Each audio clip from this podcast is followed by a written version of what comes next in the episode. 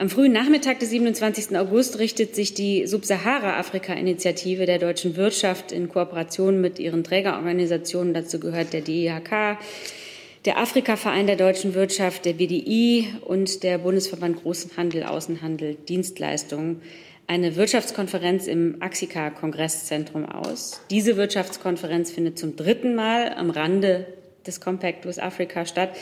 Die Bundeskanzlerin wird dort gegen 14 Uhr eine Auftaktrede halten. Die CWA-Konferenz im Bundeskanzleramt beginnt dann um 16.30 Uhr. Auftakt ist eine virtuelle Zusammenschaltung mit der Wirtschaftskonferenz. Die gesamte Plenarsitzung ist bis 18.15 Uhr geplant, wird per Livestream auf www.bundesregierung.de übertragen. Dem schließt sich ein weiterer nicht öffentlicher Austausch an. Diskutiert wird über die wirtschaftliche Situation in den Compact with Africa Ländern, den Status quo und die Zukunft des Compact with Africa Prozesses und Fragen der Impfstoffproduktion in Afrika. Zu den Ergebnissen der Konferenz gibt es dann um 19.30 Uhr eine Pressekonferenz. Details liefern wir dann noch nach. Und am Samstag um 10 Uhr wird die Kanzlerin dann an einem ökumenischen Gottesdienst im Hohen Dom zu Aachen teilnehmen.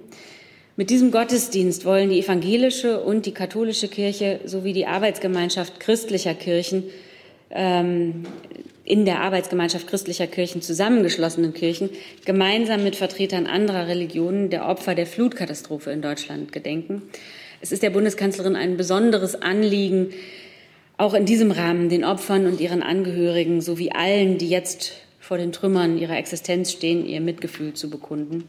Es ist wichtig, äh, hier ein Zeichen zu setzen, dass die Verstorbenen nicht vergessen sind und das Leid gemeinsam getragen wird. Neben der Bundeskanzlerin wird auch Bundespräsident Steinmeier anwesend sein. Er wird im Anschluss an den ökumenischen Gottesdienst eine Rede im Dom halten. Und dann wird die Bundeskanzlerin am Samstag auf Einladung des Premierministers des Staates Israel Bennett von eben Samstag, den 28. August bis Montag, den 30. August, zu einem Arbeitsbesuch nach Israel reisen. Das Programm sieht wie folgt aus. Am Sonntag, den 29. August, trifft sie um 9 Uhr Ortszeit in Jerusalem mit Premier Bennett zu einer Unterredung zusammen. Um 10.45 Uhr wird die Bundeskanzlerin das Kabinett der israelischen Regierung treffen. Um 11.30 Uhr Ortszeit, also alles Ortszeit, schließt sich eine gemeinsame Pressekonferenz von Premier Bennett und der Kanzlerin an. Um 12.45 Uhr trifft sie den Präsidenten des Staates Israel, Herrn Isaac Herzog. Am Nachmittag wird die Bundeskanzlerin die Gedenkstätte Yad Vashem in Begleitung des israelischen Premiers besuchen. Neben einer Kranzniederlegung sind dort unter anderem die Besichtigung einer Ausstellung sowie des künftigen Dokumentationszentrums geplant. Das weitere Programm am Nachmittag sieht die Verleihung einer Ehrendoktorwürde des Haifa Technion Israel Institute of Technology an die Bundeskanzlerin vor. Die Veranstaltung findet in Jerusalem statt. Zudem ist am frühen Abend ein Gespräch mit, Premier, mit dem alternierenden Premierminister und dem derzeitigen Außenminister Yair Lapid vorgesehen. Vor einem gemeinsamen Abendessen mit Premierminister Bennett wird die Bundeskanzlerin gemeinsam mit ihm dann Unternehmensvertreter treffen. Und am 30. August, dem Abreisetag, kommt Bundeskanzlerin Merkel zu einem runden Tisch mit Vertretern des Institute for National Security Studies in Jerusalem zusammen, bevor sie dann gegen 11 Uhr nach Berlin zurückreist. Und dann äh, möchte ich äh, Ihnen auch einen Sachstand zu Afghanistan geben. Also wir sind weiterhin mit Hochdruck dabei, Menschen aus Afghanistan zurückzuholen deutsche und internationale Staatsbürger, aber auch so viele Ortskräfte wie möglich äh, und besonders schutzbedürftige Afghaninnen und Afghanen. Stand heute Morgen hat die Bundeswehr elf Transportflüge von Kabul nach Taschkent durchgeführt und damit mehr als 1600 Menschen aus Kabul ausgeflogen. Ein deutscher Zivilist erlitt auf dem Weg zum Flughafen Kabul eine Schussverletzung. Er wird medizinisch versorgt, es besteht aber keine Lebensgefahr. Und er wird bald ausgeflogen werden. Ich möchte mich an dieser Stelle für die gesamte Bundesregierung bei unseren Soldatinnen und Soldaten bedanken, die dort im Einsatz sind. Das ist alles nicht einfach. Das ist ein hochkomplizierter Einsatz. Und außerdem gilt natürlich unser Dank auch den Mitarbeitern der deutschen Botschaft, die am Flughafen immer noch unter schwierigsten und gefährlichen Bedingungen die Evakuierung unterstützen. Vielen Dank, Frau Demmer. Dann kommen wir kurz zu den Terminen. Ich würde vorschlagen, dass wir den Block Afghanistan gleich direkt nach den Terminen machen als allererstes. Deswegen nur die Frage, gibt es noch eine Frage zum Besuch in Kiew? Gibt es eine Frage zum Besuch in Nordrhein-Westfalen zur 75-Jahr-Feier? Sehe ich nicht. Zum Kabinett? Die mögliche Regierungserklärung, die Regierungserklärung würden wir dann gleich sozusagen unter den Afghanistan-Block fassen. Gibt es Fragen zur Verleihung des Walter-Rathenau-Preises? Sehe ich auch nicht. Zur Treffen mit den internationalen Organisationen, ILO, IWF, OECD und so weiter? Sehe ich auch nicht. Äh, zur Konferenz Compact mit AFIS Africa. Gibt es dazu Fragen oder zur Subsahara? Sehe ich auch nicht. So, dann haben wir noch den Gottesdienst zur Flutkatastrophe. Auch nicht. Herr Jung hat eine Frage, eine Frage zu Israel. Die würden wir dann zurückstellen. Wir fangen mit Afrika an und Herr Jung hat dazu die erste Frage. Zu, wohin fangen wir an? Afrika? Af Afghanistan, Entschuldigung, Afghanistan, Afghanistan. ja, natürlich. Ähm, ja, da würde mich zunächst erstmal interessieren, es gibt jetzt aktuell Berichte, dass die äh, Hubschrauber durchs KSK nach Kabul geschickt werden. Können Sie diese Berichte bestätigen? Wie viele Hubschrauber äh, der Bundeswehr sind auf dem Weg und was sollen die jetzt dort vor Ort genau leisten? Das macht ja bisher keine andere Nation. Und ähm, wie viele Menschen passen in einen Hubschrauber rein, abseits der Soldaten? Kann ich gerne bestätigen. Ähm, es ist so, und der General Art hat das ja auch gestern noch mal eindrucksvoll geschildert, wie dynamisch die Situation vor Ort ist, dass eine Evakuierungsoperation natürlich etwas ähm, sauber vorgeplantes ist und auch lange geübt wird, auch ohne konkreten Anlass, ähm, ohne ein solches Vorüben und eine solche Bereitschaft und hohe Bereitschaft wäre ein solcher Einsatz natürlich in der Kürze der Zeit auch gar nicht machbar. Die Leute gehen dann mit ihrem Set an Fähigkeiten und Ausbildung in einen solchen Einsatz, aber eben auch mit einem Set an äh, einem sogenannten Kräftedispositiv, das auch Material beinhaltet. Das ist vorher definiert, da ist sozusagen ein Knopf drauf und ähm, wenn aktiviert, wird das Material an einen vorher definierten Ort gefahren und schnell in das Einsatzland gebracht. Das ist eine Grundausstattung. Jetzt gibt es natürlich Lagerentwicklungen und ähm, der General Alt hat das gestern auch noch mal im Gespräch mit der Ministerin, es gibt also einen täglichen Austausch dort, ähm, auch noch mal deutlich gemacht, dass er sich wünscht, dass die Operationen, die er zur Verfügung erhält, ein wenig erweitert werden. Und tatsächlich ist es so, dass wir, und darüber haben wir auch soeben das Parlament informiert, ähm, derzeit zwei Hubschrauber vom Typ H145M ähm, verladen, um sie dann noch im Laufe des Tages in das Einsatzgebiet zu bringen und äh, möglichst schnell dann auch zum Einsatz Einsatz kommen lassen. Und jetzt ist es so, dass ähm, diese Hubschrauber dazu designt wurden und angeschafft wurden, um die insbesondere Spezialkräfte in ihrem Auftrag zu unterstützen, aber dieser Hubschrauber natürlich auch allen anderen Kräften zur Verfügung steht. Und der Einsatzzweck ist, so wie ich es schon angedeutet habe, die Erweiterung der Handlungsmöglichkeiten des Kommandeurs äh, des Einsatzverbandes vor Ort in Afghanistan, um zum Beispiel auch Rettung einzelner Deutscher ähm, in abgelegenen Situationen ähm, und, oder aus Gefahrenlagen äh, zu ermöglichen. Das gilt insbesondere vor dem Hintergrund der sehr eingeschränkten Beweglichkeit in Kabul, die aufgrund der Ihnen bekannten Lage eben einfach so gegeben ist. Ähm, äh, unterm Strich mit den Hubschraubern, es sind zwei Hubschrauber dieses Typs soll dem Kommandeur vor Ort äh, ein erweitertes Handlungsspektrum ermöglicht werden. Zum Typ, ähm, aber da mache ich einmal Werbung für unsere Online-Seiten H145M oder LUH Light Utility Helicopter äh, finden Sie auf den Online-Seiten der Bundeswehr, bundeswehr.de, alle technischen Details. Ich kann Ihnen aber hier ähm, auch sagen, dass es sich ähm, um einen Hubschrauber handelt, der grundsätzlich vier voll ausgerüstete Soldaten an den Einsatzort bringen kann. Das ähm, ist sozusagen die Lastenklasse, in der wir uns da bewegen, also ein kleines, bewegliches Fluggerät, ähm, das auch für Beobachtungen aus der Luft und Ähnliches genutzt werden kann, aber nach Afghanistan gebracht wird, um ähm, die Handlungsmöglichkeiten des Kommandeurs vor Ort zu erweitern. Der Einsatz vor Ort erfolgt dann auch auf Befehl des Kommandeurs. Er wird vor Ort einer Risikoabwägung, eine Lageabschätzung natürlich vorausgehen lassen, um dann eventuell diesen Hubschrauber zum Einsatz zu bringen, wenn es dem Auftrag des Verbandes eben dienlich ist. Ich habe also nicht ganz verstanden, wie viele Menschen dort äh, Platz haben könnten, also wie hundertmal, wie oft man fliegen muss, um dann alle Leute, die gerettet werden müssen und sollen, zu befreien. Das ist eine ähnliche Debatte, wie wir sie auch bei dem A400M gesehen haben. Also ein A400M hat, glaube ich, 114 Sitzplätze, die definiert sind, wo man sich anschnallen kann, wo man unter Friedensbedingungen Platz nimmt und dann geflogen werden kann. Ähnlich ist es in diesem LUH, der vier voll ausgerüstete SoldatInnen ähm, äh, transportieren kann. Ich kann mir vorstellen, ähm, dass ähm, ein Mensch ohne Gepäck weniger wiegt und deswegen auch vielleicht noch untergebracht werden kann. Aber das muss der Kommandeur müssen die Operateure vor Ort entscheiden. Das machen wir nicht von hier aus in Berlin. Eine Zusatzfrage von Herrn Reuter vom ARD Hauptstadtstudio. Würden diese Hubschrauber quasi im feindlichen Umfeld agieren oder gibt es Absprachen mit den Taliban beziehungsweise werden diese angestrebt, dass solche Flüge geduldet werden? Von einem feindlichen Umfeld ähm, ist mir nichts bekannt. Es ist sicherlich eine unsichere Lage vor Ort, aber feindlich in dem Sinne, ähm, ähm, dass wir hier schon jetzt planen, dass es zum Waffeneinsatz kommt, das sehe ich nicht. Es dient der Handlungserweiterung des Kommandeurs vor Ort in der jetzt vor Ort befindlichen unsicheren Lage. Und auch so wird dann entschieden, ob dieser Hubschrauber und wie er zum Einsatz kommt. Und wir gerade beim Hubschrauber bleiben, dann ist Herr Rinke dran mit einer Frage dazu und dann Herr Jessen.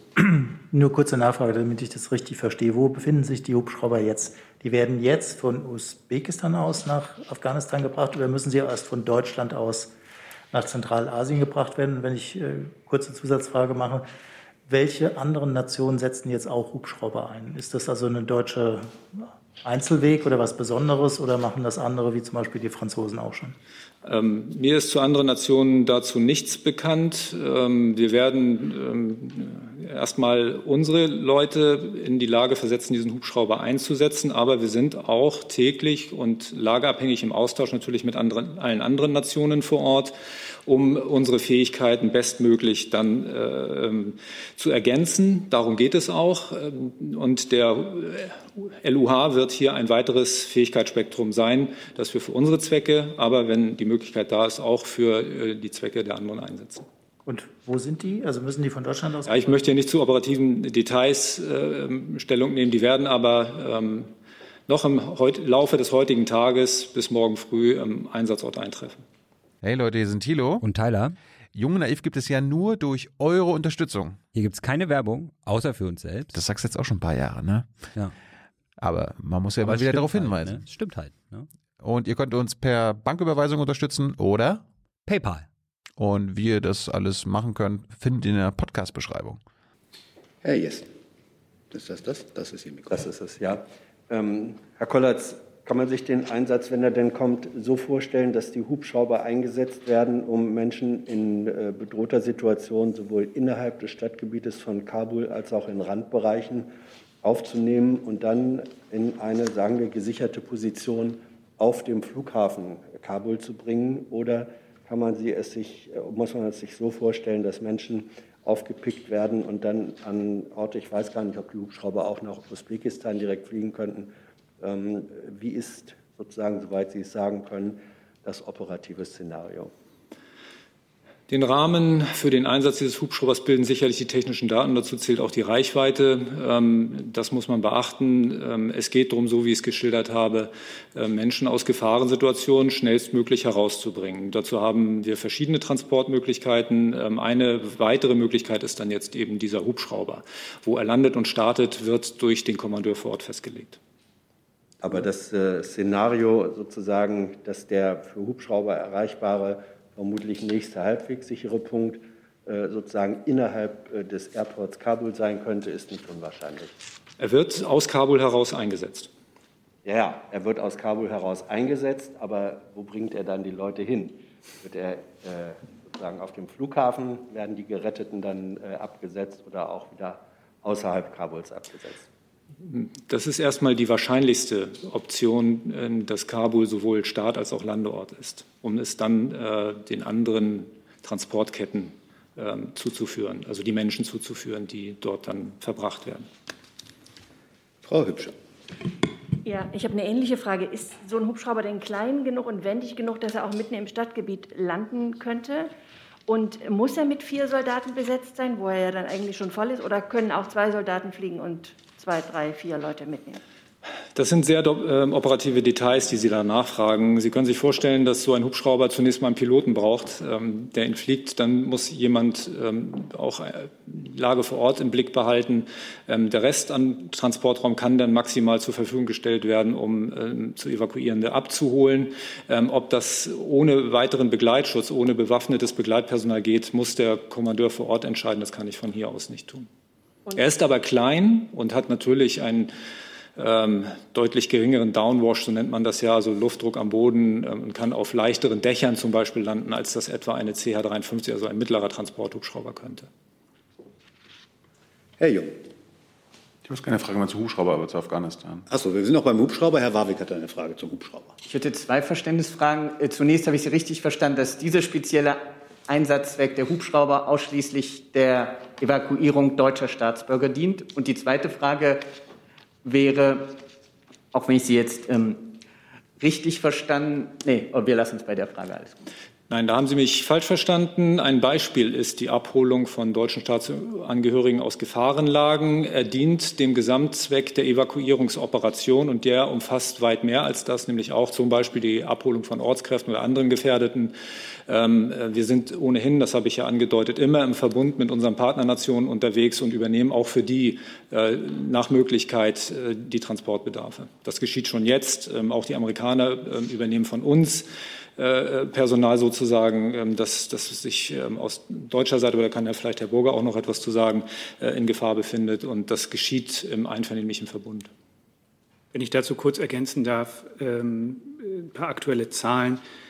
Von den bisher äh, ausgeflogenen durch die Bundeswehr sind über 100 Staatsbürger anderer EU-Nationen und über 160 aus Drittstaaten äh, umgekehrt konnten wir auf amerikanischen und niederländischen Flügen weitere 135 Personen ausfliegen, äh, die äh, sozusagen zu dem von uns zu evakuierenden Personenkreis gehören, darunter deutsche Staatsangehörige, EU-Staatsangehörige, afghanische und auch Drittstaatenangehörige. Für mir vielleicht dann auch noch eine Ergänzung dazu. 1649 ähm, Personen wurden nach unseren Listen bisher durch die Bundeswehr ausgeflogen. Wir müssen das noch mit dem Auswärtigen Amt abgleichen. Da wird sicherlich noch ein bisschen Zeit brauchen, bis alle Listen auf einem Stand sind. Aber weil Sie danach fragten, diese 1649 Menschen kommen aus 38 Nationen. Noch zu dem Hubschrauber, Herr Jung? Also wir wären jetzt noch beim Hubschrauber. Würden wir dann, wenn es keine weiteren Fragen zu dem Hubschraubereinsatz gibt, kämen wir jetzt zu anderen Themen, die sich um Afghanistan kümmern. Dann sind Sie dran. Weil gerade Listen angesprochen wurden, warum gibt es eigentlich noch keine eine Liste? Warum äh, wird äh, von den verschiedenen Ministerien und verschiedenen Institutionen immer nur mit, mit eigenen Listen gearbeitet? Das verstehe ich nicht. Wie kann das sein? Ja, ich kann gerne beginnen. Ähm, Im Grunde gibt es eine Liste, nur der Sachstand, wer wen abgeholt hat und wohin, der muss abgeglichen werden. Ähm, und das bedarf eben Zeit. Ja, gibt es jetzt im Grunde eine Liste? Sie hatten gerade eine Minute vorher gesagt, dass Sie versuchen, das zu einer Liste zu machen. Wie ist das aus Sicht des äh, AA? Gibt es nur eine Liste? Frau Wick, wie ist das aus Sicht des BNI? Und warum hat das Kanzleramt da keinen, den, nicht den Hut auf? Also es ist ja so, dass Leute aus unterschiedlichen Gründen äh, Teil dieses berechtigten Kreises werden, eben wegen ihrer Zugehörigkeit oder früher zu, früheren Zugehörigkeit zu verschiedenen deutschen Institutionen. Und das sind natürlich diese verschiedenen deutschen Institutionen, die wissen, wer ihre äh, früh, früheren Mitarbeiterinnen und Mitarbeiter sind und die eben auch Hinweise darauf erhalten, ähm, um wen es hier geht. Ähm, richtig ist natürlich, äh, dass äh, am Ende diese Listen ähm, zusammengeführt und konsolidiert werden. Ähm, aber äh, es ist ja ganz notwendigerweise so, dass Informationen über Menschen, äh, die dort hilfsbedürftig sind, an verschiedenen Stellen bei den verschiedenen in Afghanistan engagierten Ressorts eingehen. Es gibt für die Bundesregierung einen Krisenstab und der arbeitet unter Hochdruck daran, ähm, den Menschen vor Ort zu helfen. Und ähm, selbstverständlich ist die Lage komplex. Und äh, es gibt eine Liste, die zusammengeführt wird aus unterschiedlichsten Ressorts. Ich, ich, möchte vielleicht noch ergänzen, weil man sich, glaube ich, ähm, vor Augen halten muss, dass in so einer Krisensituation sich sehr schnell viel mehr Menschen melden und auch auf Menschen hinweisen, die sich in Gefahr befinden, ähm, als das eben in der letzten Woche noch der Fall war. Und äh, auch in der laufenden in der laufenden Operation kommen immer noch mehr Hinweise auf Menschen, die sich in Gefahr befinden.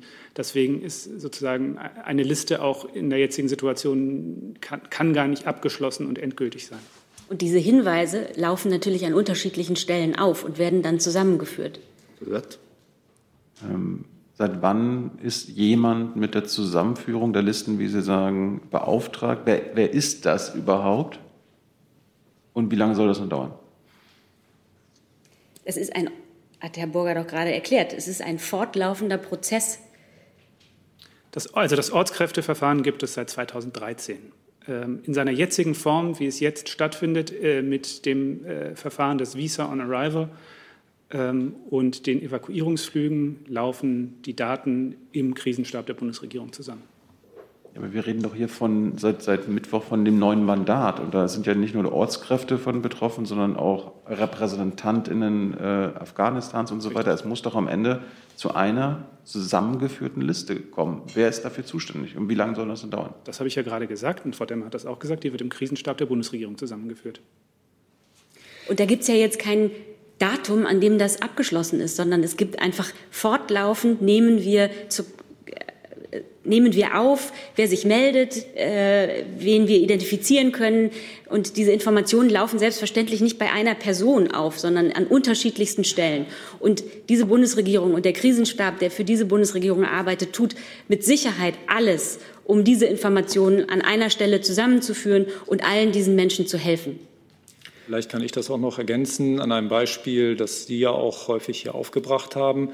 Ähm, es ist eine, äh, eine ressortübergreifende Aufgabe, diese Listen jeweils zu aktualisieren und zu ergänzen. Und sie werden dann im Krisenstab zusammengeführt. Das Baba Media Center zum Beispiel ist ein solcher Fall. Vorgestern wurde entschieden, haben wir gemeinsam entschieden, dass die ehemaligen Mitarbeiter dieses, dieser, dieses zivilen afghanischen Medienhauses ähm, aufgrund der Exponiertheit der Tätigkeit der Menschen dort mit in das Verfahren aufgenommen werden.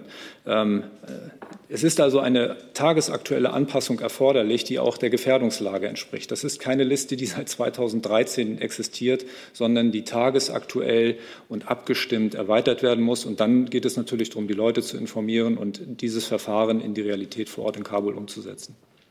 Ich habe eine Frage von Herrn Jordans. Der fragt, Amnesty International hat heute einen Bericht über ein Massaker der Taliban in Ghazni vor einigen Wochen veröffentlicht. Die Deutsche Welle berichtet, dass ein Familienmitglied eines ihrer Journalisten getötet wurde. Haben Sie Informationen, die darauf hindeuten, ob die Taliban mit einer Art Säuberungsaktion angefangen haben oder sind das Einzelfälle? Und in diesem Zusammenhang äh, fragt Herr Ayash, führt vielleicht sozusagen weiter dann, fragt Herr Ayash, ist die Bundesregierung bereit, einen Botschafter der Taliban in Berlin zu akzeptieren? Zu der ersten Frage äh, muss, ich ein, muss ich Ihnen, wenn wir eine Einschätzung zu diesen Vorfällen haben, diese nachreichen. Das liegt mir im Moment nicht vor. Ähm, äh, zu den Gesprächen mit den Taliban kann ich Ihnen sagen, dass äh, der Afghanistan-Experte des Auswärtigen Amts, Botschafter Potzel, äh, in Doha erste Gespräche geführt hat äh, mit den Taliban. Er hat sehr deutlich gemacht, dass wir von den Taliban erwarten, dass sie ihren Worten zum Beispiel zur Einhaltung der Menschenrechte zu Medienfreiheit etc. nun auch entsprechende Taten folgen lassen. Er hat auch unterstrichen, dass uns jüngste Berichte aus Afghanistan, gerade auch aus der Zivilgesellschaft, durchaus daran zweifeln lassen. Ähm, Botschafter Potzel hat die Taliban äh, außerdem nachdrücklich dazu aufgefordert, den Menschen, die wir nach Deutschland ausfliegen wollen, sicheren Zugang zum Flughafen zu ermöglichen. Dazu gibt es auch erste positive Signale. Äh, wir konnten aber noch nicht verifizieren, äh, wie belastbar äh, diese Signale sind, äh, weil die Lage vor Ort in Kabul, äh, insbesondere im Bereich des Flughafens, nach wie vor extrem chaotisch ist. Herr Jessen, die nächste Frage. Herr Kollatz und äh, weitere, da Sie ähm, eben das Bava Media Center angesprochen haben, das ist ja eine relativ neue Entscheidung. Es handelt sich dabei um Personen, über die noch vor wenigen Tagen seitens der Bundesregierung gesagt wurde, für sie käme das besondere Aufnahmeverfahren nicht in Kraft, weil sie eben keine Ortskräfte mit direktem Arbeitsvertrag wären, sondern sozusagen, sagen wir, Subunternehmer.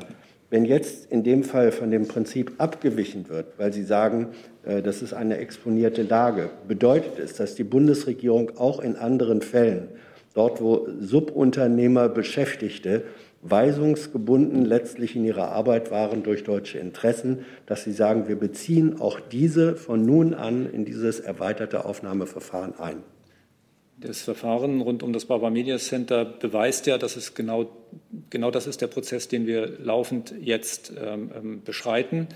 Vielleicht ähm, zum Grundsätzlichen nochmal, bis Ende 2016 war dieses Media Center ja auch direkt durch Deutsche betrieben worden, durch die Kräfte vor Ort. Deswegen kamen die Mitarbeitenden dort automatisch auch in die Möglichkeit, eine Gefährdungsanzeige zu stellen und äh, entsprechend in das Verfahren reinzukommen. Seit 2016 wird es afghanisch betrieben.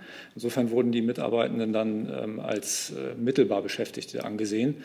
Ähm, jetzt zeigt sich aber ähm, auch aufgrund der Gesamtlagebewertung vor Ort, dass aufgrund der Exponiertheit der Tätigkeit der Menschen in diesem Baba Media Center, diese sehr wohl auch mit in Betracht zu ziehen sind und in das Verfahren mit aufgenommen werden können. Ich kann mir selbst natürlich vorstellen, dass das äh, nicht das einzige Beispiel bleibt. Dann geht die Frage ans äh, BMI. Frau Wick, äh, Ihr Minister auch hat bis in die jüngste Vergangenheit doch darauf beharrt, dass es im Wesentlichen die Ortskräfte mit direktem Arbeitsvertrag sind, äh, die den Schutz erhalten. Sind Sie jetzt bereit, dieses aufzuweiten, auch auf äh, Subunternehmer in anderen äh, Positionen, vor allem vor dem Hintergrund, dass offenbar in den vergangenen zwei Jahren systematisch frühere Orts, direkte Ortskräftetätigkeiten an Subunternehmen ausgelagert worden sind. Das ist ein ähnlicher Prinzip, wie wir es beim Lieferkettengesetz im Hintergrund haben. Akzeptieren Sie, dass diese Menschen auch besonderen Schutzanspruch haben? Also wie die Kollegen hier ja auch schon deutlich gemacht haben, handelt es sich ja derzeit um eine extrem dynamische Lage, in der äh, sich ständig Sachen verändern. Und der Bundesinnenminister hat hier gestern ja an dieser Stelle auch schon deutlich gemacht, dass man äh, pragmatisch vorgehen wird und für besondere Fälle besondere Lösungen finden wird. Aber keine systematische äh, Aufweitung, dass Sie sagen, von nun an betrachten wir äh, Menschen, die für Subunternehmer gearbeitet haben, wenn sie dann erkennbar für deutsche äh, Institutionen tätig waren, als solche, die in den Prozess ähm, einbezogen werden. Diese generelle Öffnung ist noch nicht erfolgt. Also wie ich Ihnen gerade gesagt habe, äh, wird nach pragmatischen Lösungen gesucht und die Ressorts, die Gefährdungsanzeigen von betroffenen Personen annehmen und uns anzeigen, für die wird man pragmatische Lösungen finden. Frau Kollegin. Ja, ähm, Henrike Rosbach, äh, Süddeutsche Zeitung. Ähm, es äh, gab Berichte, dass afghanische Ortskräfte der GIZ bei der Ausreise nach Deutschland zwar ihre volljährigen verheirateten, äh, unverheirateten Töchter mitnehmen durften, aber nicht ihre volljährigen unverheirateten Söhne, ähm, weil die zählten nicht zur Kernfamilie. Ähm, Innenminister Seehofer hat wohl gestern gesagt, das sei nicht sein Verständnis einer humanen Politik, aber die Frage ist, ähm, wer genau zählt denn jetzt zur Kernfamilie, die ausreisen darf? Also wie wird das, äh, wie wird das berücksichtigt? Ja, also auch da kann ich ehrlicherweise dem Minister von gestern nicht äh, wirklich ergänzen. Ähm, man wird pr pragmatische Lösungen für die Einzelfälle finden und äh, eine, eine, fünfköpfige Familie wird nicht auseinandergerissen, weil ein, äh, ein Kind volljährig ist. Also das ist quasi die Zusage, dass auch volljährige Söhne zur Kernfamilie zählen werden und nicht nur volljährige Töchter. Also wie ich gerade gesagt habe, äh, wird es pragmatische Lösungen geben für die Ortskräfte, die äh, von den jeweiligen Ressorts als gefährdet angesehen werden.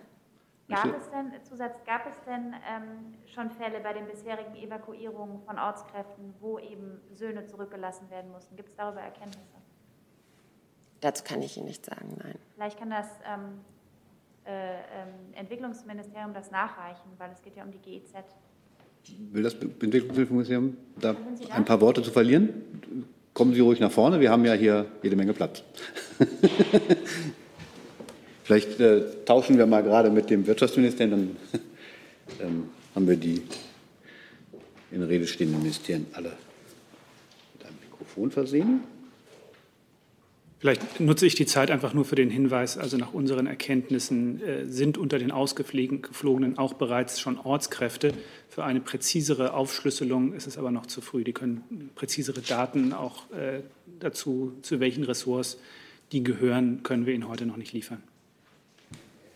Bitte schön. Ja, vielen Dank. Ähm, ich möchte mich da anschließen. Wir haben keine Erkenntnisse, dass unter den ausgeflogenen Afghanen auch Ortskräfte der deutschen Entwicklungszusammenarbeit sind. Ähm, und generell gibt es ja einheitliche Regelungen der Bundesregierung, nach denen jetzt die Evakuierung erfolgt. Im Vordergrund stehen da schutzbedürftige Personen. Und auch unser Minister hat klargestellt, dass jetzt bei Härtefällen in der aktuell schwierigen Lage äh, Augenmaß und Männlichkeit gelten soll. Und das ist momentan die Position. Dann ist Herr Warwick dran mit der nächsten Frage. Äh, in US-amerikanischen Medien gibt es verstärkt Berichte, dass bei den Evakuierungsflügen von US-Staatsbürgern bis zu 2000 Dollar und von Nicht-US-Staatsbürgern sogar Summen darüber hinaus eingefordert worden sind. Das US State Department hat auf Nachfrage das auch nicht dementiert.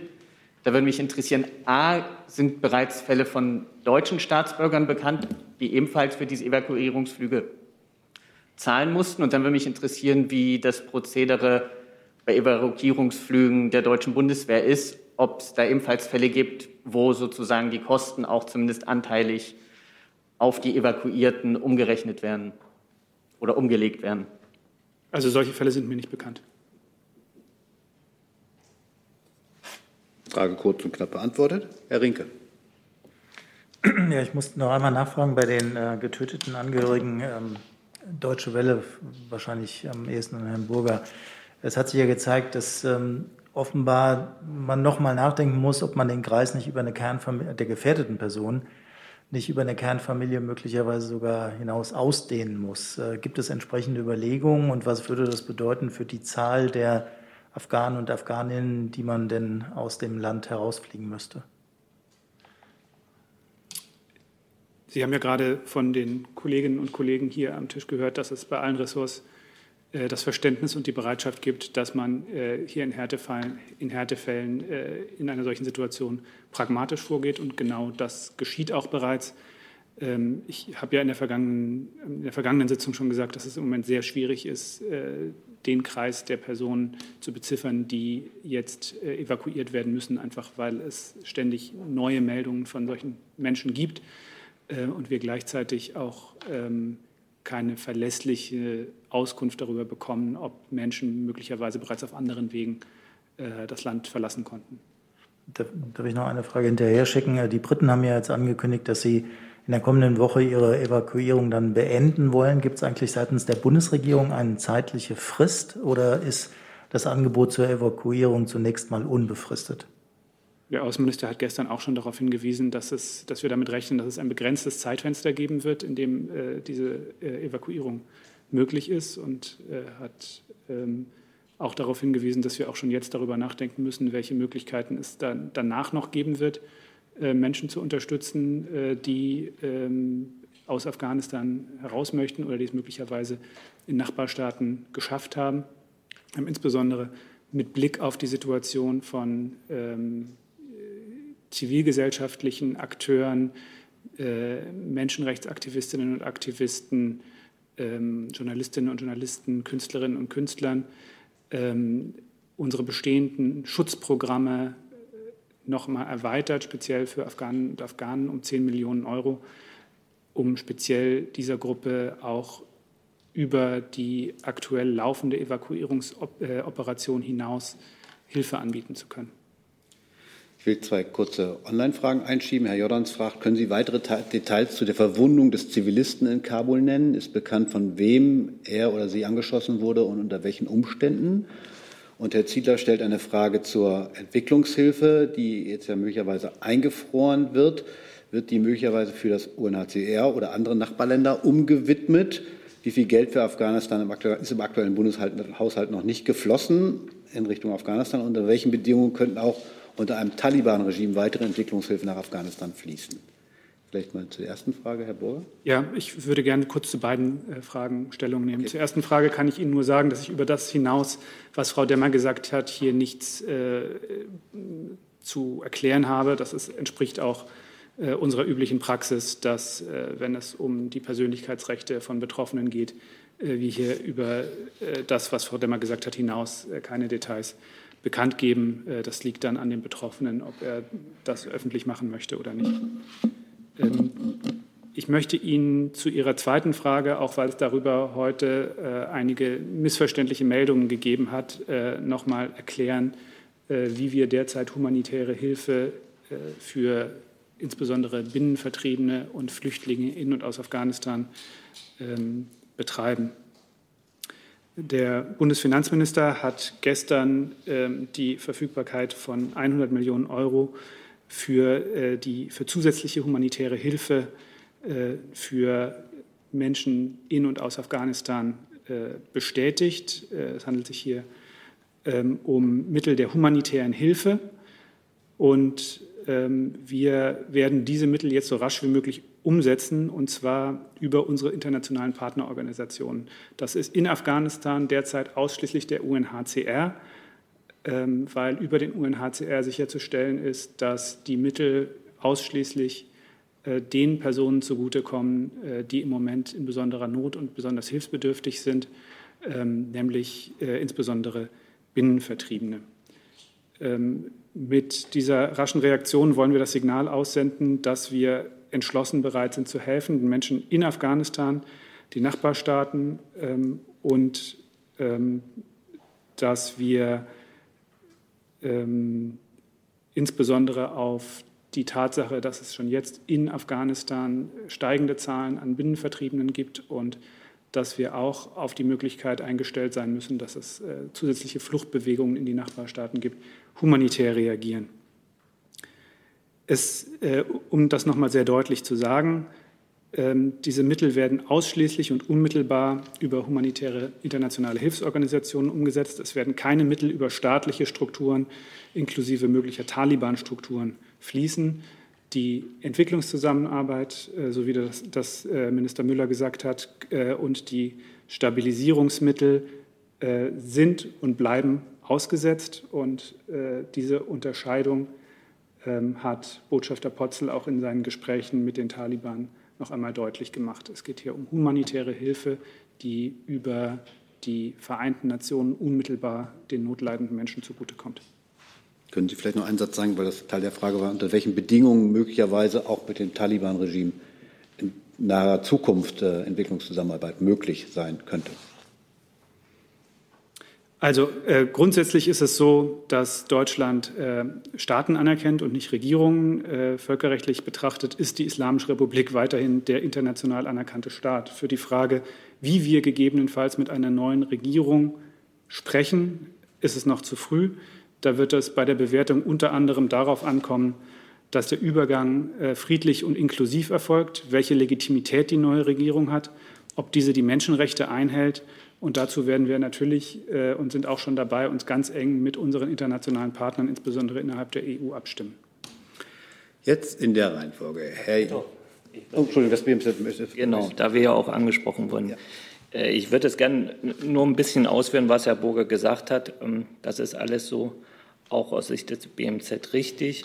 Die staatliche Entwicklungszusammenarbeit ist immer an klare Voraussetzungen geknüpft und das ist in Afghanistan nicht anders und die Voraussetzungen sind aktuell nicht gegeben. Deswegen ist die staatliche Entwicklungszusammenarbeit derzeit ausgesetzt. Von den letzten Regierungsverhandlungen zugesagten Mitteln sind bislang kein Euro ausgezahlt worden. Es wurden auch keine Neuvorhaben begonnen und auch die Auszahlung von laufenden Projekten wurde erst einmal ausgesetzt, bis mehr Klarheit besteht. Internationale Geber wie die Weltbank, die EU gehen ebenso vor und haben ihre Auszahlung ausgesetzt. Ähm, dann war noch eine Frage, ob die Mittel umgewidmet werden können. Ja, das wird derzeit geprüft. Und wie Herr Burger ausführte, stehen da insbesondere die UN-Hilfsorganisationen im Vordergrund. Ergänzend zum UNHCR sind das in unserem Aufgabenbereich auch das Welternährungsprogramm und UNICEF. Minister Müller hat gestern beim G7-Treffen auch unterstrichen, dass neben den zentralen Themen der Sicherheit und der Evakuierung der Ortskräfte und ihrer Familien die humanitäre Unterstützung im Vordergrund stehen muss. Dazu gehört auch die Verstärkung der Maßnahmen an diese Hilfswerke in der Region, um einer schnellen gemeinsamen Initiative der Staatengemeinschaft eben hier zu erwartende Flüchtlings- und andere Härten schnell bearbeiten zu können. Dann habe ich jetzt noch sieben Kolleginnen und Kollegen auf der Liste. Die würde ich jetzt gerne noch schnell abarbeiten, weil ich habe auch noch zwei, drei Corona-Fragen. Ich glaube, die sind auch wichtig. Äh, in der Reihenfolge. Herr, Lung, Herr Jung, Herr Lücking, Frau Buschow, Herr Jessen, Herr Warwick, Frau Hüsch, Herr Blank. Herr Jung fängt an. Mich würde nochmal, weil, weil Herr Kollatz vorhin online angesprochen hat, äh, auf den Social-Media-Kanälen der Bundesregierung, ob des Auswärtigen Amtes, der, der, der Bundeswehr, der Bundesregierung an sich, äh, findet man zwar Bilder von den Rettungsaktionen und wie Menschen zum Beispiel in Taschkent ankommen, aber warum zeigt die Bundesregierung nicht die Situation zum Beispiel am Kabuler Flughafen? Gehört das nicht auch zur Wahrheit dazu? Sie betonen immer wieder, dass Sie auf Ihren Social-Media-Kanälen keine Propaganda verbreiten, aber wenn Sie diese Situation der Menschen, die von Deutschland gerettet werden wollen, äh, ehrlich aufzeigen müssen, dann müssen Sie auch die chaotischen Zustände äh, zum Beispiel am Kabuler Flughafen an den Toren zeigen. Warum tun Sie das nicht? Also ich äh, würde jetzt mal den impliziten Vorwurf, wir würden da irgendwas beschönigen, würde ich sehr zurückweisen. Wenn Sie sich meine Äußerungen in dieser Regierungspressekonferenz von den letzten beiden Sitzungen anschauen, habe ich hier sehr klare Worte zu der Situation gefunden, äh, die im Moment vor dem Flughafen von Kabul herrscht. Da gibt es überhaupt nichts zu beschönigen und wir möchten schon gar nicht Leute in einer falschen Sicherheit wiegen, weil es im Moment ein sehr gefährlicher Weg ist, bis zu der Stelle am Flughafen Gate, wo unsere Kräfte stehen und in der Lage sind, zu helfen. Und die Kräfte, die wir dort vor Ort haben, äh, sind aber äh, keine Journalistinnen und Journalisten und ähm, die sind dort sehr damit beschäftigt, äh, mit aller Macht zu versuchen, Menschen dort in Sicherheit zu bringen. Die Berichterstattung äh, über die Situation vor Ort, die gibt es ja in frei zugänglichen Medien. Ähm, das ist ähm, ja, das ist nicht im Moment die Aufgabe unserer Leute dort vor Ort. Die sind voll und ganz mit der Evakuierung beschäftigt. Wir reden ja auch nicht über die Äußerung hier in der RecPK, sondern Sie haben Millionen von deutschen Followern in den Social-Media-Kanälen und die sehen nur von Ihnen die positiven Nachrichten, wen man da gerettet hat, aber nicht, wen man da zurücklässt, in welcher Situation. Die chaotischen Zustände am, am Kabuler Flughafen. Warum werden das, warum werden diese Zustände nicht Ihren Followern gezeigt? Die meisten gucken hier keine RecPK, das wissen Sie. Ja. Ich glaube, wenn man in den sozialen Medien unterwegs ist, ähm, dann folgt man nicht nur den Kanälen der Bundesregierung. Und die sozialen Medien, zumindest denen ich folge, sind voll von Augenzeugenberichten, von Berichten von Menschen, die sich im Moment in Kabul, sei es in der Nähe des Flughafens oder anderswo, in extrem schwierigen, gefährlichen Situationen befinden und darüber täglich berichten. Das, äh, ich glaube, diese Information kommt bei allen an, äh, die sich dafür interessieren. Und das äh, können und müssen wir nicht ersetzen. Vielleicht ergänzend dazu, das findet ja auch auf den Kanälen der Bundesregierung statt.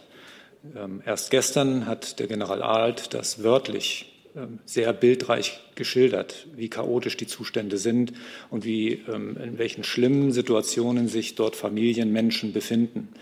Er hat aber natürlich in seinen Kräften keine ausgebildeten Fotojournalisten dabei. Wir können nur Bilder von den Situationen aufnehmen, wo wir vor Ort sind. Und dann sind das meist Schnappschüsse. Und die bieten wir halt an. Aber auf den anderen Kanälen schildern wir, wir, das Auswärtige Amt, alle, die mit diesen, dieser Aufgabe befasst sind, sehr wohl, auch hier an diesem Platz, ähm, wie ernst die Situation dort zu nehmen ist und wie schwierig sich die Lage vor Ort darstellt. Ich glaube, da gibt es keine Beschönigung. Das hat übrigens auch der Außenminister ähm, in seinen Pressestatements der letzten Tage immer wieder getan. Die haben wir auch auf unseren Social-Media-Kanälen live gestreamt. Ähm, der letzte Tweet vom äh, Twitter-Kanal des Auswärtigen Amts äh, vor ungefähr zwei Stunden enthält die Formulierung, Lage ist weiterhin gefährlich und volatil. Also ich muss jetzt wirklich noch mal sagen, diesen Vorwurf weise ich äh, rundum zurück. Herr Lücking. Daniel Lücking, ND der Tag. Bundesinnenminister Seehofer hat hier gestern zusammen mit Staatssekretär Engelke ähm, es so dargestellt, dass das Regelverfahren für die Aufnahme von afghanischen Ortskräften, auch von Subunternehmern generell funktioniert hätte und funktionieren würde. Der Widerspruch, dass das Mitarbeiterinnen des Baba Media Centers offensichtlich überhaupt nicht betroffen hat, den konnte er nicht auflösen. Der Minister hat weiterhin äh, die Zusammenarbeit der Ressorts gelobt, das wäre alles gut und äh, jedes Ressort würde äh, gut arbeiten und hat immer wieder betont, er möchte mit keinem Finger auf irgendein Ressort zeigen, um kurz danach verbal äh, auf das Auswärtige Amt und die Erteilung der Visa zu verweisen. Ich würde Sie bitten, hier nochmal die Gremien darzustellen, in denen jetzt aktuell gearbeitet wird, ressortübergreifend. In welchem Turnus arbeiten Sie? Sind Sie schichtfähig? Gibt es einen Krisenstab?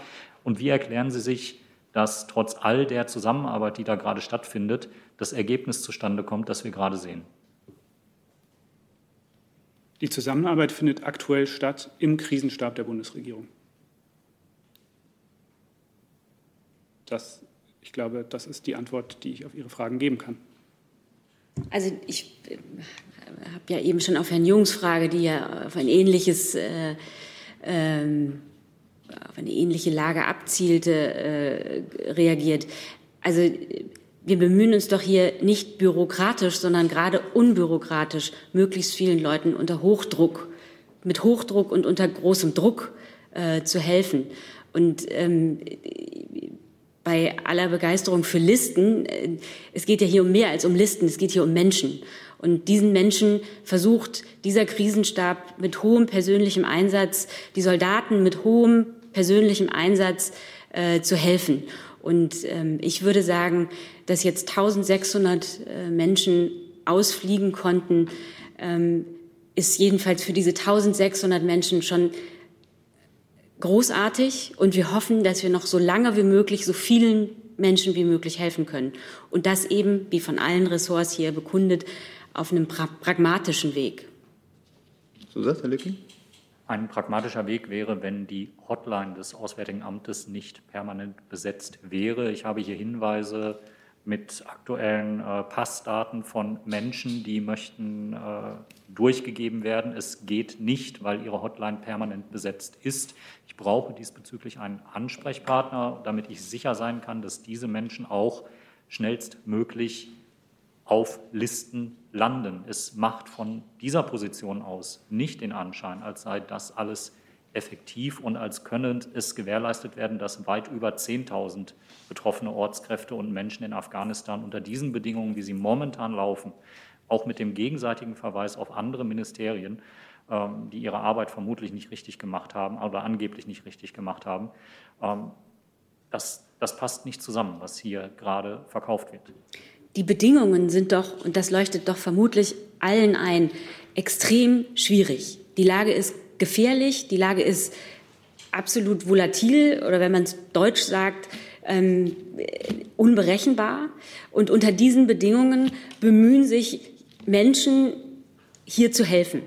Äh, und ich glaube, also Sie insinuieren ja jetzt hier, wir würden nicht alles Mögliche tun, um möglichst vielen Menschen zu helfen. Und diesem Vorwurf möchte ich gerne entgegentreten mit allem Engagement, was mir hier gegeben ist. Vielleicht darf ich äh, so Güte vorschlagen, dass Herr Lücking, wenn er Daten hat, diese an Herrn Burger übergibt und der sie dann dem äh, Krisenstab übermittelt. Ich weiß, dass es ähnliche Ansinnen auch von Kolleginnen und Kollegen gestern auch in der Pressekonferenz mit Herrn Seehofer gegeben hat. Äh, und dass dort auch Daten weitergegeben worden sind. Aber jetzt ist Frau Buschow dran.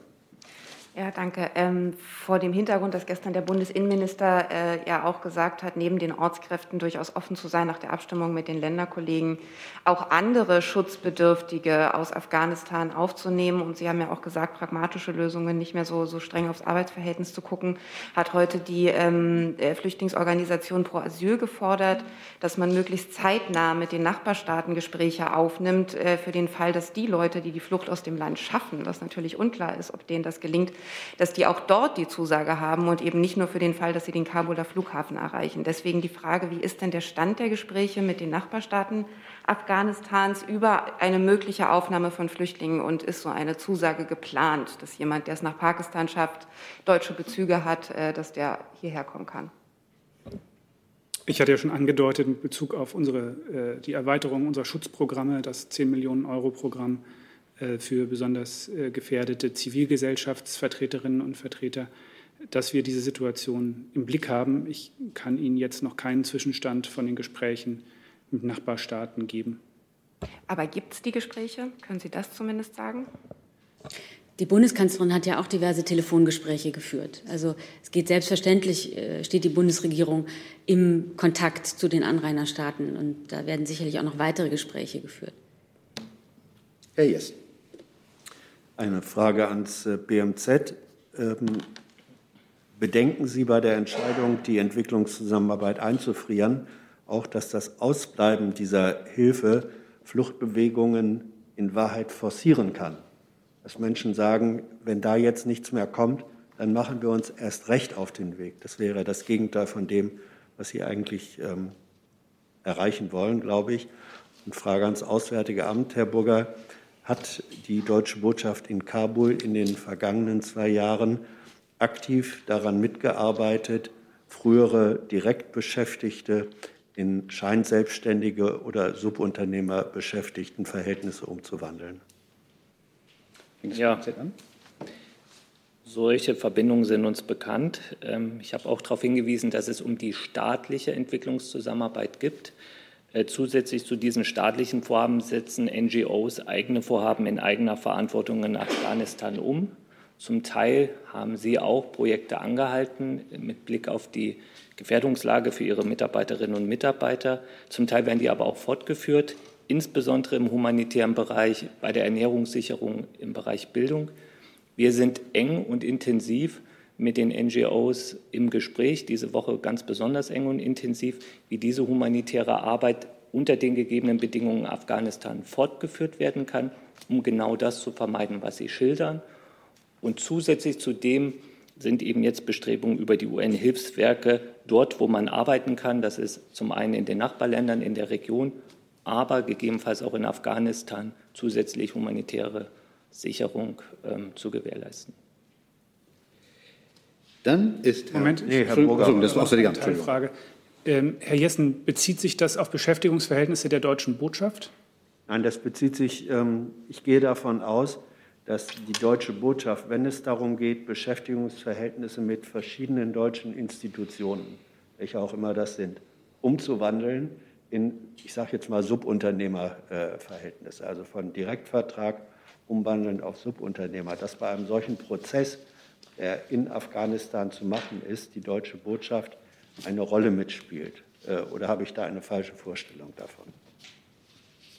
Ähm, ich, ich, ich kann es Ihnen nicht zuverlässig beantworten. Meine Vorstellung wäre, dass das in der Regel zwischen dem Arbeitgeber äh, und den Beschäftigten unmittelbar stattfindet und äh, die deutsche Botschaft da in der Regel keine Rolle hätte. So ist es mir aus anderen Ländern bekannt, dass äh, deutsche Durchführungsorganisationen ihre arbeitsrechtlichen äh, Verhältnisse, ihre privatrechtlichen Verträge mit ähm, Personen im Gastland äh, in eigener Zuständigkeit führen. Ich weiß nicht, ob das in Afghanistan anders gewesen wäre. Wenn es da was nachzuliefern gibt, und dann würde ich das sehr gerne tun. Bitte nachliefern. Herr Warwick. Ähm, US-Präsident Joe Biden hat bei seiner Rede nach dem Fall von Kabul erklärt, ich zitiere kurz, bei unserer Mission ging es nie um Nation Building oder Demokratie. Unser einziges vitales Interesse in Afghanistan bestand und besteht darin, einen terroristischen Angriff auf unser Heimatland zu verhindern. Da würde mich interessieren, teilt denn die Bundeskanzlerin, das Auswärtige Amt und das Verteidigungsministerium dieses Missionsverständnis des US-amerikanischen Partners? Ich war unaufmerksam. Für mich müssten Sie es noch mal formulieren. Das tue ich doch gerne, Frau Demmer. Danke. Also, wie gesagt, US-Präsident Joe Biden hat nach dem Fall von Kabul erklärt, bei unserer Mission ging es nie um Nation Building oder Demokratie. Unser einziges vitales Interesse in Afghanistan besteht darin, einen terroristischen Angriff auf unser Heimatland zu verhindern. Und meine Frage war, ob die Kanzlerin und auch die besonders involvierten Ministerien dieses Missionsverständnis des US-Partners so teilen. Also ich höre diese Worte jetzt zum ersten Mal und ich äh, kann sie deshalb auch nicht kommentieren. Aber die Kanzlerin hat sich ja selber auch schon grundsätzlich ähm, zu Einsätzen ähm, geäußert. Also äh, Sie können sicher sein, dass natürlich jetzt äh, grundsätzlich alle Einsätze der Bundeswehr äh, einer fortlaufenden Evaluierung unterliegen. Ähm, das haben wir immer schon gemacht, werden wir natürlich weiterhin machen. Und natürlich wird es zu untersuchen sein, ähm, welche Auswirkungen die Entwicklungen in Afghanistan äh, auf andere Einsätze haben, auf künftige Einsätze haben, ähm, um das ganz grundsätzlich zu formulieren. Das steht jetzt an, äh, auch gemeinsam mit unseren Bündnispartnern. Ähm, aber klar ist natürlich auch, dass Deutschland mit der Teilnahme an Einsätzen international Sicherheits, also man trägt sicherheitspolitische Verantwortung. Es wird jetzt nicht dazu führen, ähm, dass es keine Einsätze mehr geben wird. Wir müssen auch weiterhin unserer Verantwortung äh, gerecht werden.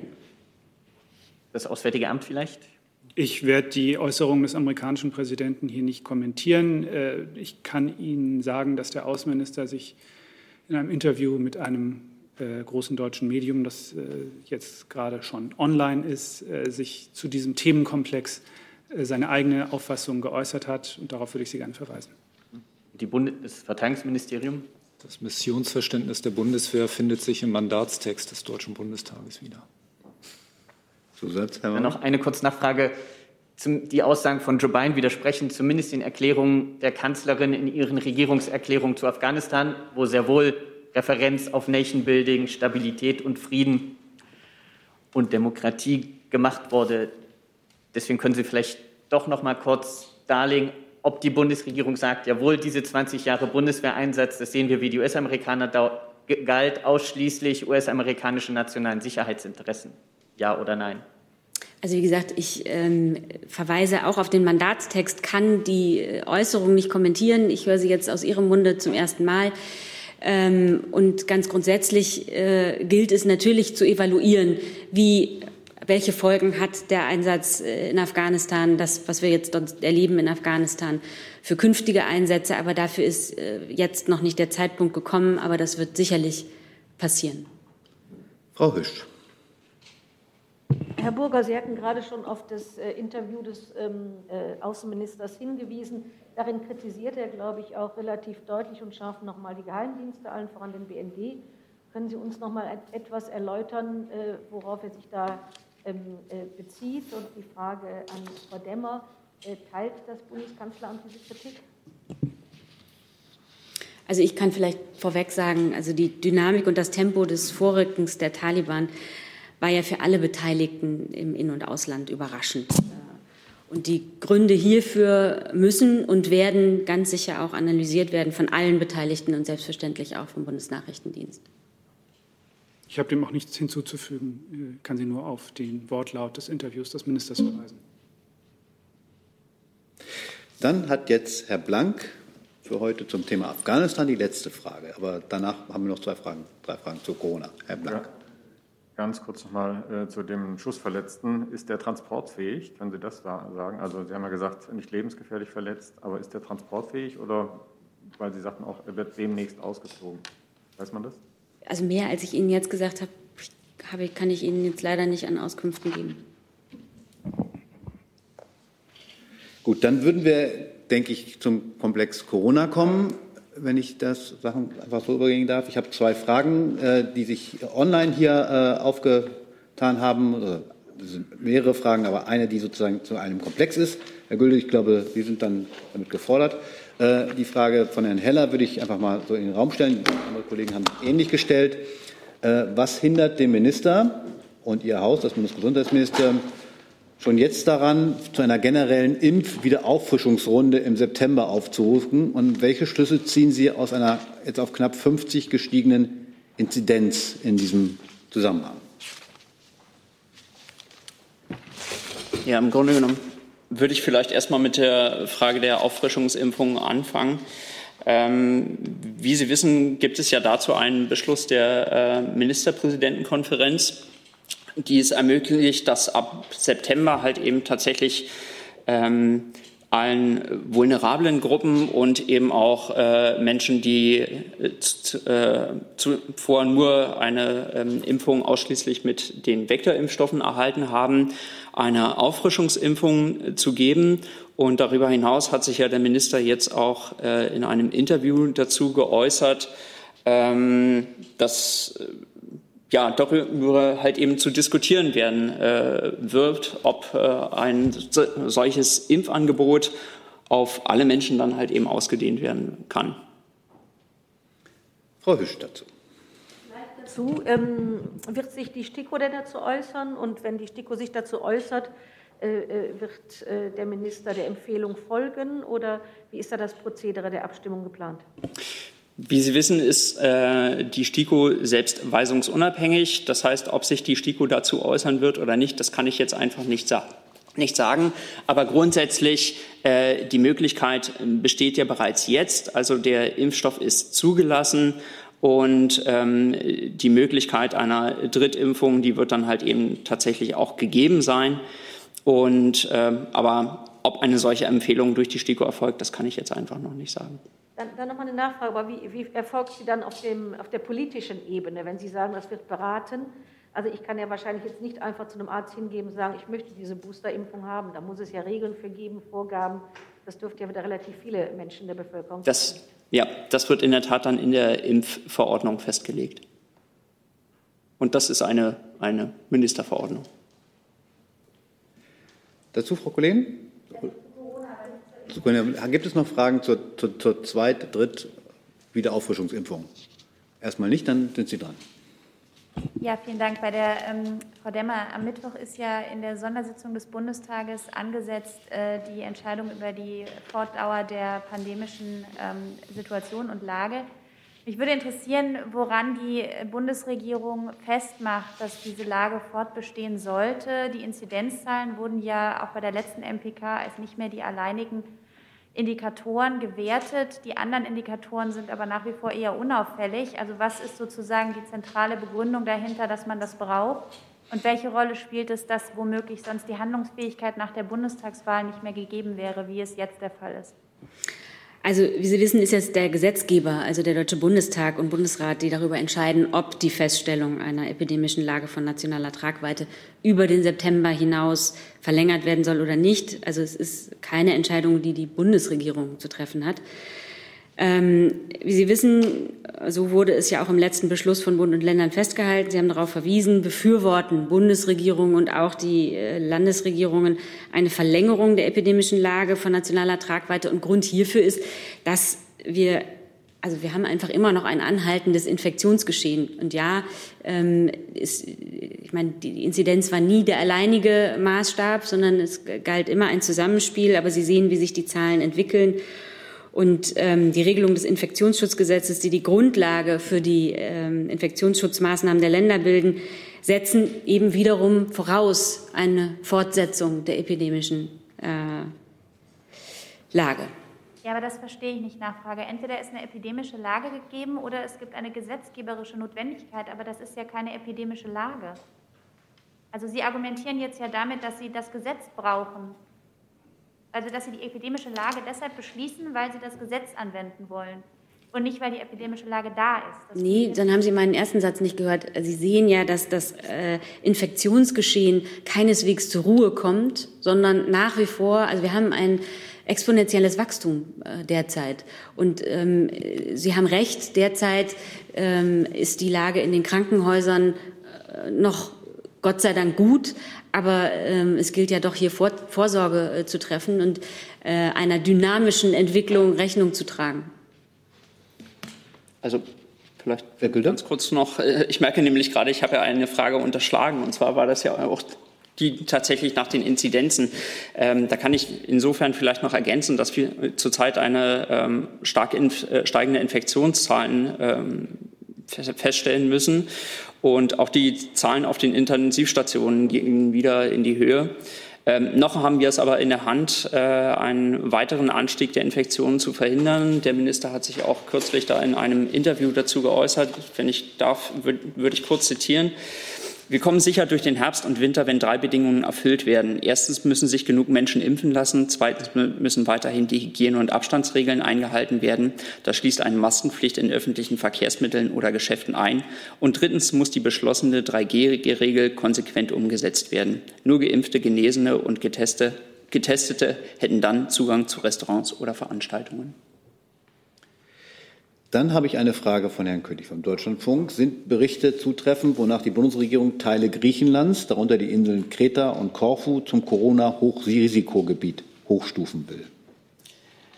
Da gilt das Gleiche, was ich in der vergangenen Woche am Freitag gesagt habe. Ähm, Vertreterinnen und Vertreter von Auswärtigem Amt, Bundesinnenministerium und BMG beraten fortwährend die Situation in anderen Staaten. Und die Ergebnisse dieser Beratungen, die werden wir dann halt eben Freitagnachmittag auch veröffentlichen. Gibt es weitere Fragen zum Thema Corona? Herr Jessen. Frau Demmer, Sie haben eben ja darauf hingewiesen, dass der Anstieg im Grunde exponentiell sei. Ist die Bundesregierung nun auch der Meinung, die das RKI ja schon seit einiger Zeit geäußert hat, dass wir uns in der vierten Welle befinden? Ich habe die Frage, das wird Sie nicht überraschen, fast erwartet. und ja. bleibe aber bei meiner Reaktion darauf, dass es hier jetzt nicht, äh, äh, dass die Diskussion nicht fruchtbringend ist über Definitionen, sondern wir sind mit dem RKI, äh, stimmen wir völlig überein äh, in der Einschätzung des Infektionsgeschehens. Das habe ich ja auch gerade Frau Rosbach äh, nochmal äh, äh, erklärt und ähm, Definitionen äh, überlassen wir anderen. Dann darf ich fragen, ob das äh, Bundesgesundheitsministerium der Auffassung ist, dass eine exponentielle Entwicklung der Infektionszahlen die Feststellung vierte Welle erlaubt oder nahelegt oder erzwingt. Ja, Herr Hessen, ich habe mich ja gerade dazu geäußert. Also wir verzeichnen, wie gesagt, stark ansteigende Infektionszahlen und auch die Zahlen der hospitalisierten und auf den Intensivstationen äh, behandelten Fälle, die geht nach oben. Und das gibt, glaube ich, die Lage zur Zeit, in der wir uns befinden, recht gut wieder. Lässt sich diese Lage unter dem Begriff vierte Welle zusammenfassen? Es bleibt da bei meinen Ausführungen dazu. Gibt es weitere Fragen zum Thema Corona? Das sehe ich nicht. Dann haben wir vorhin zurückgestellt, Herr Rinke kommt gleich rein, haben wir zurückgestellt, Herrn Jung, der eine Frage zur Reise der Kanzlerin nach Israel hatte. Hm, Frau Demmer, ähm, ich habe Sie richtig verstanden, dass die Kanzlerin die besetzten Gebiete, äh, zum Beispiel die Westbank, nicht besuchen wird, dass sie sich nicht mit palästinensischen VertreterInnen, ob nun NGOs oder äh, Regierungsvertretern treffen wird und auch nicht mit israelischen NGOs, wie zum Beispiel Break in the Silence oder Bethlehem. Also ich habe Ihnen abschließend vorgetragen, ähm, mit wem sie sich dort treffen wird. Es ist ein Arbeitstreffen ähm, mit der israelischen Regierung. Ja, gut, dann warum nicht mit NGOs? Das hat man ja früher auch schon getan. Äh, und gerade angesichts äh, aktueller Berichte wie von Human Rights Watch, die ja von Apartheid in der Westbank berichten, äh, warum trifft man sich nicht mit der palästinensischen Seite? Wie gesagt, die Bundeskanzlerin ähm, besucht, und damit handelt es sich um einen ersten Besuch äh, äh, in Israel nach Amtsantritt der neuen Regierung unter Führung von Premierminister Bennett. Äh, und das Treffen mit Bennett und dem Kabinett zeigt ähm, äh, die Kontinuität der Zusammenarbeit mit Israel. Und über die Termine und die Auswahl der Termine habe ich Ihnen jetzt hier alles gesagt. Weitere Fragen zum Besuch der Kanzlerin in Israel? Das sehe ich nicht. Dann ist Herr Rinke dran. Ich hätte eine Frage ans Finanzministerium.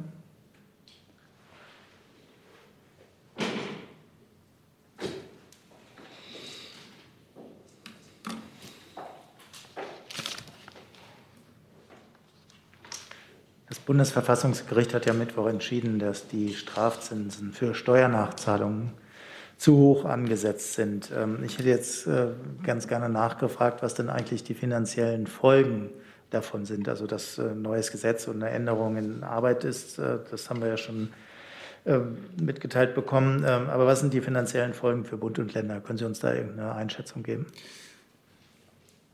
Also dazu kann ich Ihnen sagen, dass das Bundesverfassungsgericht ähm, ja sozusagen am Mittwoch dazu geurteilt hat. Äh, wir haben dazu auch äh, schon am Mittwoch ähm, Stellung bezogen. Herr Bösinger hat dazu sich geäußert. Äh, Sie nehmen jetzt Bezug auf sozusagen laufende Berichterstattung, die ich jetzt grundsätzlich von hier nicht kommentieren kann. Die Frage nach der Auswirkung auf das Aufkommen kann ich aber allgemein beantworten.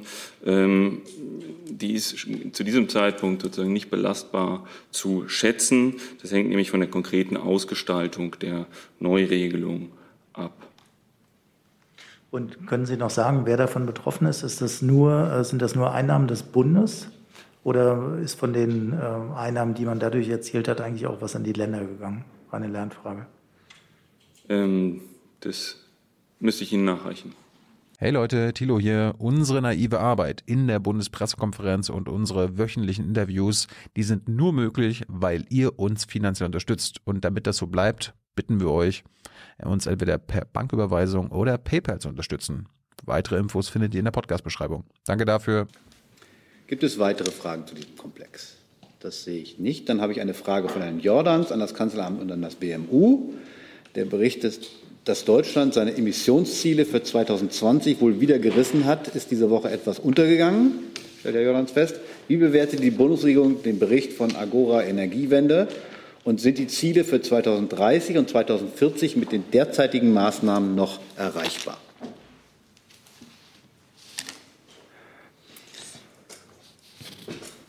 Ich möchte das Gut, guckt uns virtuell zu. Gut. Ähm, das sind jetzt mehrere unterschiedliche Sachverhalte. Ähm, das eine war Agora Energiewende. Ähm, da geht es um die Frage, wie sich ähm, Energieverbrauch 2020 21 voraussichtlich auswirken wird auf die Klimabilanz 2021. Die werden wir erst nächstes Jahr im März ähm, dann final kennen. Dann gibt es immer die äh, Vorstellung der Daten durch das Umweltbundesamt. Ähm, genau, insofern kann ich das jetzt nicht kommentieren. Was ähm, er ebenfalls angesprochen hat, das war der ähm, Projektionsbericht. Der befindet sich derzeit in der ähm, Ressortabstimmung. Da geht es darum, was wir glauben, wie wir mit ähm, bestehenden Maßnahmen bis 2030, äh, wie weit wir da kommen. Ähm, das ist eine europarechtliche. Ich muss kurz was trinken.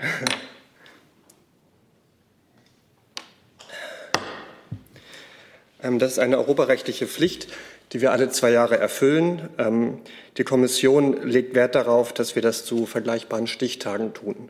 Deswegen haben wir einen Stichtag September letzten Jahres gewählt.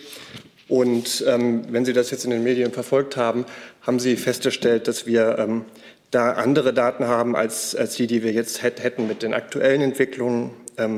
insofern kann man sagen, wir haben natürlich noch nicht ausreichend Maßnahmen, um 2030 am Ziel zu sein. Das war immer völlig klar. Wir erleben aber auch eine große Dynamik, die sich gerade auch seit letztem Herbst entwickelt hat, die uns Mut macht, dass wir da künftig weiterkommen. Ergänzung, Frau Demmer? Nein. Dann Herr Jung dazu. Herr Fichtner, Sie wollen den Agora-Bericht nicht äh, kommentieren, aber haben Sie denn im Haus Zweifel daran, dass ähm, dieses Jahr wieder mehr CO2 emittiert wird als im letzten Jahr? Und ähm, sind Sie der Meinung, dass äh, 2020 keine Eintagspflege in Sachen Emissionsminderung war? Wir haben das ja hier am 16. März ähm, diesen Jahres vorgestellt, den aktuellen, die Klimabilanz 2020 und haben da auch selber die Ministerin an dieser Stelle sehr deutlich gesagt, ja, natürlich gab es einen Corona-Effekt. Ähm, es gab auch Effekte, die, ähm, die einfach nur durch Politik zu erklären sind, aber es gab auch einen Corona-Effekt. Deswegen ist es überhaupt keine Überraschung, dass in bestimmten Bereichen Emissionen dieses Jahr auch wieder steigen. Ähm, Sie sehen das zum Beispiel durch den gestiegenen Stromverbrauch. Die Industrie fährt wieder hoch, der ähm, Stromverbrauch steigt. Das ist ja auch grundsätzlich gut. Besser wäre es allerdings, wenn der Stromverbrauch dann auch durch äh, erneuerbare Energien befriedigt wird. Und da müssen wir deutlich weiterkommen. Gibt es weitere Fragen zu diesem Komplex? Gibt es andere Fragen noch? Wir haben noch eine Nachlieferung. Herr Rinke, kurz noch die Nachreichung. Äh, die Haushalte von Bund und Ländern sind betroffen. So, dann hat Herr Rinke noch eine andere Frage. Genau, und zwar äh, an Frau Demmer eine Frage zu den Bahnstreiks, die heute wieder angekündigt wurden. Ich hätte ganz gerne gewusst, ob die Bundesregierung. Regierung, ich würde das im Moment beim Ressort belassen wollen. Okay. Wird das dann nachgereicht oder sollen wir dann extra? Das Verkehrsministerium hört, hört zu, die hören ja alle zu und okay. ähm, würde dann wir bitten, bitten darum, das nachzureichen. Gibt es weitere Fragen zum einem weiter bevorstehenden Bahnstreik? Sehe ich nicht. Gibt es noch andere Fragen? Sehe ich auch nicht. Dann haben wir heute etwas länger gemacht. Ich danke trotzdem für diese Woche, die sehr ereignisreich war und wünsche ein schönes Wochenende.